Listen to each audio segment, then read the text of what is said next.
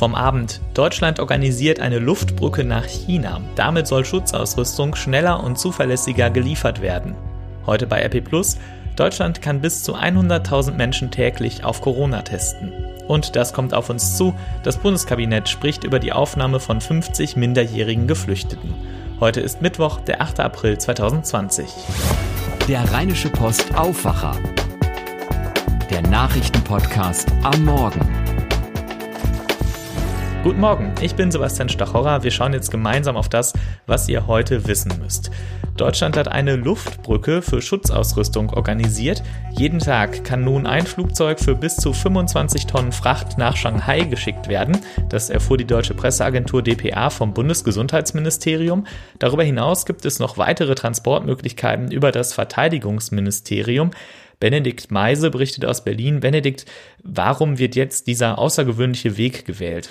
Naja, weil die Erfahrung zeigt, dass bis die Schutzausrüstung wirklich hier ist, viele Fehler passieren können. Zwischenhändler könnten doch nicht liefern, hätten falsche Angaben gemacht, die von den zugesagten Standards abweichen, oder sie versuchen bewusst Fälschungen auf den Markt zu bringen. Und um da jetzt bei den Lieferprognosen nicht mehr so eine große Unsicherheit zu haben, soll jetzt diese Luftbrücke her. Beide Maßnahmen sollen außerdem dazu dienen, flexibel auf Warenströme reagieren zu können. Das heißt, wenn das alles so klappt, dann haben wir bald keine Knappheit mehr bei der Schutzausrüstung? Ja, genau, das zumindest ist der Plan, denn in China habe man Zugriff auf sehr große Kapazitäten von etwa 1000 Herstellern und alle stellen wohl normgerechte Ware her. Bedeutet, wenn die Schutzausrüstung dann kommt, will der Bund sie wie folgt verteilen. 85 Prozent gehen in den Gesundheitssektor, 15 Prozent sollen an die obersten Bundesbehörden und ihre Geschäftsbereiche gehen, also Bundespolizei oder beispielsweise technisches Hilfswerk.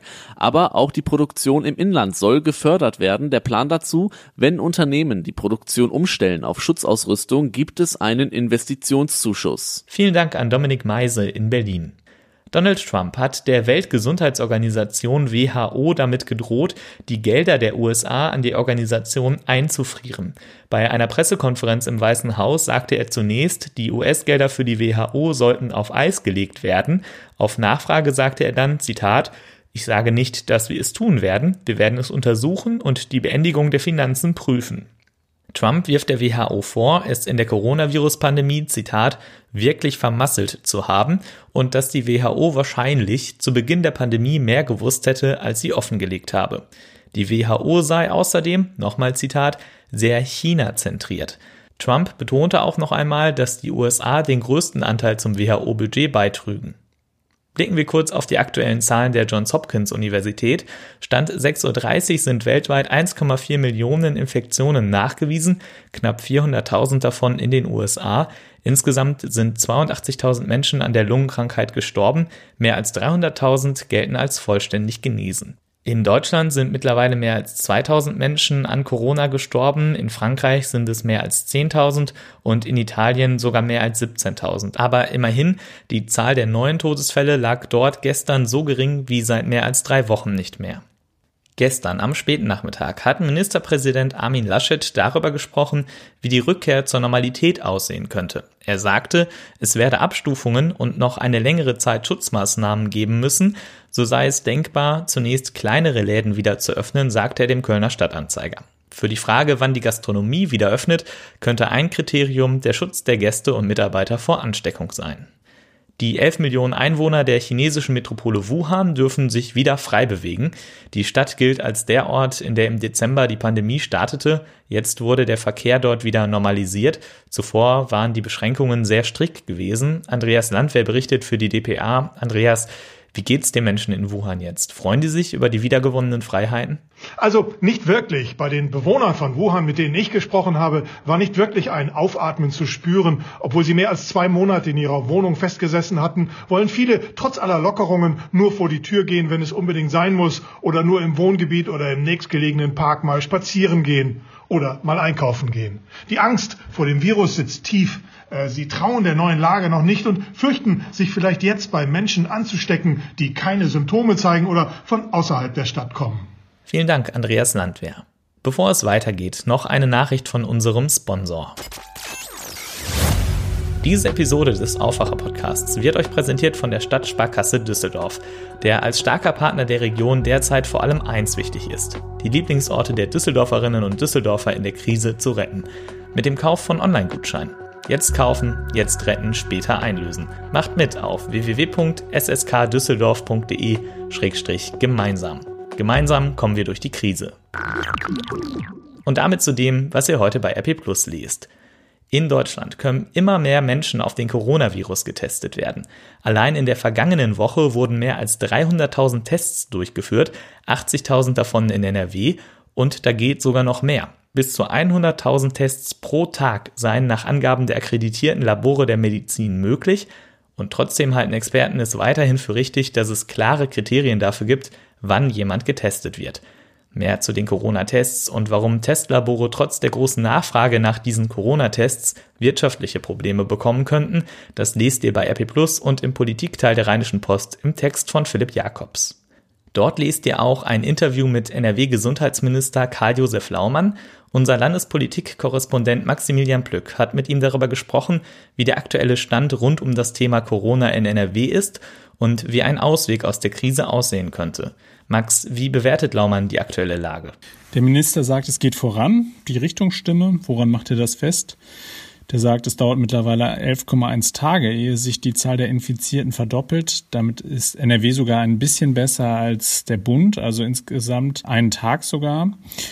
Und insofern ist er so ein bisschen vorsichtig optimistisch. Andersherum muss er sich auch darauf vorbereiten, dass es jetzt einen deutlichen Ansturm geben wird auf die Krankenhäuser. Also es werden mehr Menschen beatmet werden müssen.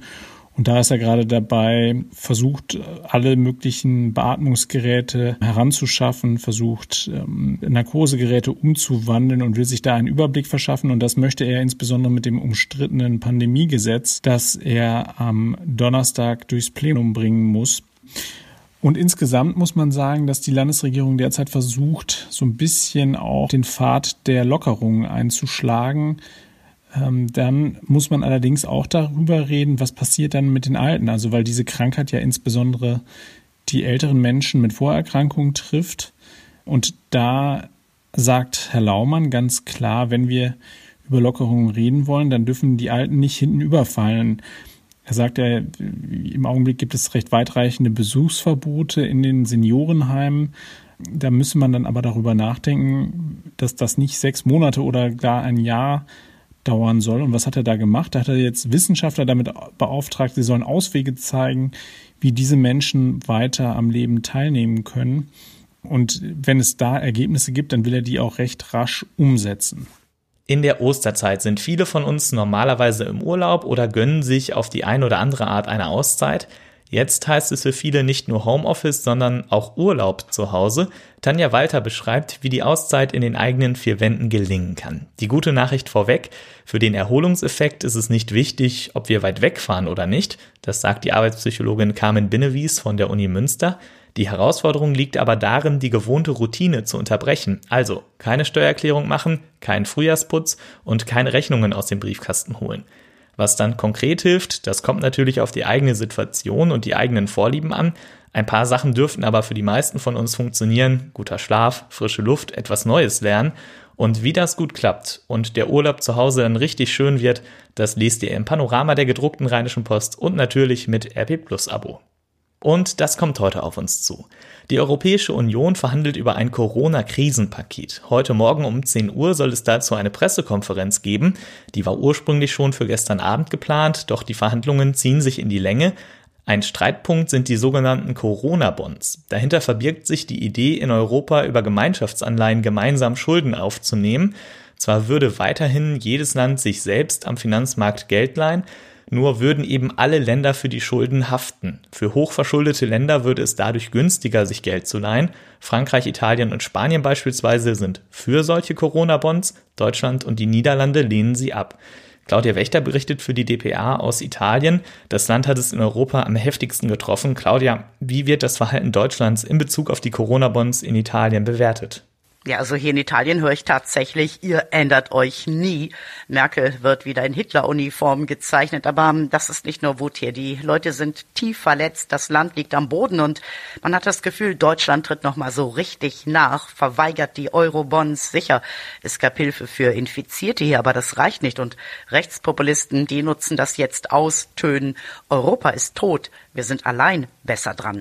Vielen Dank, Claudia Wächter. Schauen wir einmal nach Westen in die Niederlande. Aus Amsterdam berichtet Bettina Fisser. Bettina, wie blicken die Menschen dort auf Deutschland?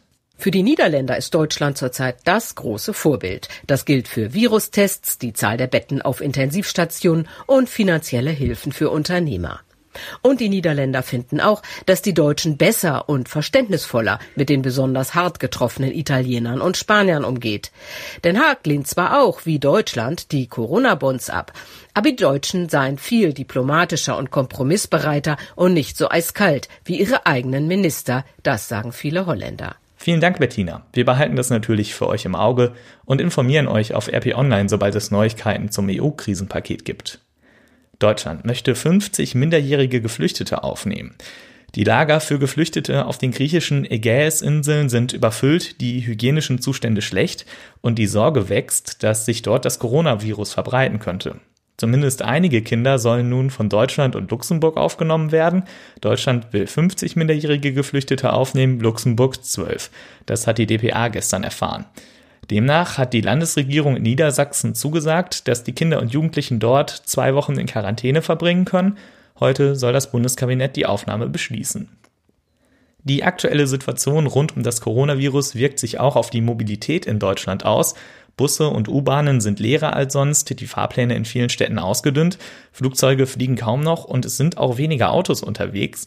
Der ADAC hat in einer Umfrage untersucht, wie sich das Mobilitätsverhalten im Land ganz konkret geändert hat. Genauer weiß das ADAC-Sprecher Johannes Boos. Herr Boos, was ist bei der Befragung aufgefallen? Es macht sich bemerkbar, dass viele Arbeitnehmer im Homeoffice sitzen oder gerade nicht zur Arbeit gehen. Eine Fünf-Tage-Woche mit täglicher Hin- und Rückfahrt zur Arbeit oder zum Ausbildungsplatz absolvieren aktuell nur noch 32 Prozent der Befragten. Normalerweise sind es mit 66 Prozent mehr als doppelt so viele. 39 Prozent der Befragten gaben an, Wege zur Arbeit oder zum Ausbildungsplatz gar nicht mehr zurückzulegen. Viele Menschen fahren auch mit dem Auto zum Einkaufen. Konnten Sie da eine Veränderung beobachten? Ja, die Zahl der Einkäufe ist zurückgegangen. 40 Prozent der Befragten erledigen Einkäufe nur noch an einem Tag in der Woche.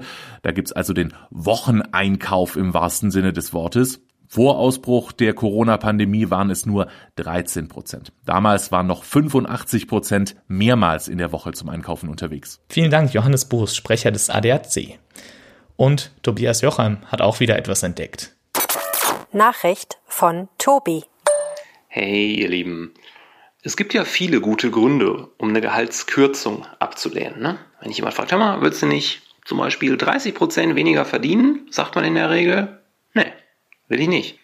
Die englischen Fußballprofis haben aber einen sehr guten Grund dazu. Äh, die Liga hat die nämlich gebeten, hat gesagt, wie sieht's aus? Würdet ihr vielleicht 30% weniger Kohle nehmen? So insgesamt jetzt wegen Corona und so alles ein bisschen schwierig. Haben die Spieler gesagt, nee, würden wir nicht. Und zwar aus einem ziemlich guten Grund. Die haben nämlich vorgerechnet, wenn wir so viel Kohle weniger nehmen, dann entgehen dem Staat um die 230 Millionen Euro an Steuereinnahmen, die man ganz gut ins Krankenhaussystem zum Beispiel stecken könnte. Da ist was dran, ne? Ich muss das immer verarbeiten. Wie findet ihr die Nachrichten von Tobi? Schreibt uns doch euer Feedback an aufwacher.rp-online.de. Vielen Dank. Und damit schauen wir jetzt zum Abschluss auf das Wetter für NRW. Heute erleben wir noch mehr Frühlingswetter als in den letzten Tagen sowieso schon. Sehr viel Sonne, gegen Nachmittag gibt es ein paar lockere Wolken und dazu Temperaturen über 20 Grad, im Rheinland sogar bis zu 26 Grad. Nachts bleibt es trocken und kühlt auf 6 bis 12 Grad ab. Morgen bleibt es dann warm, zwischen 18 und 24 Grad sind drin.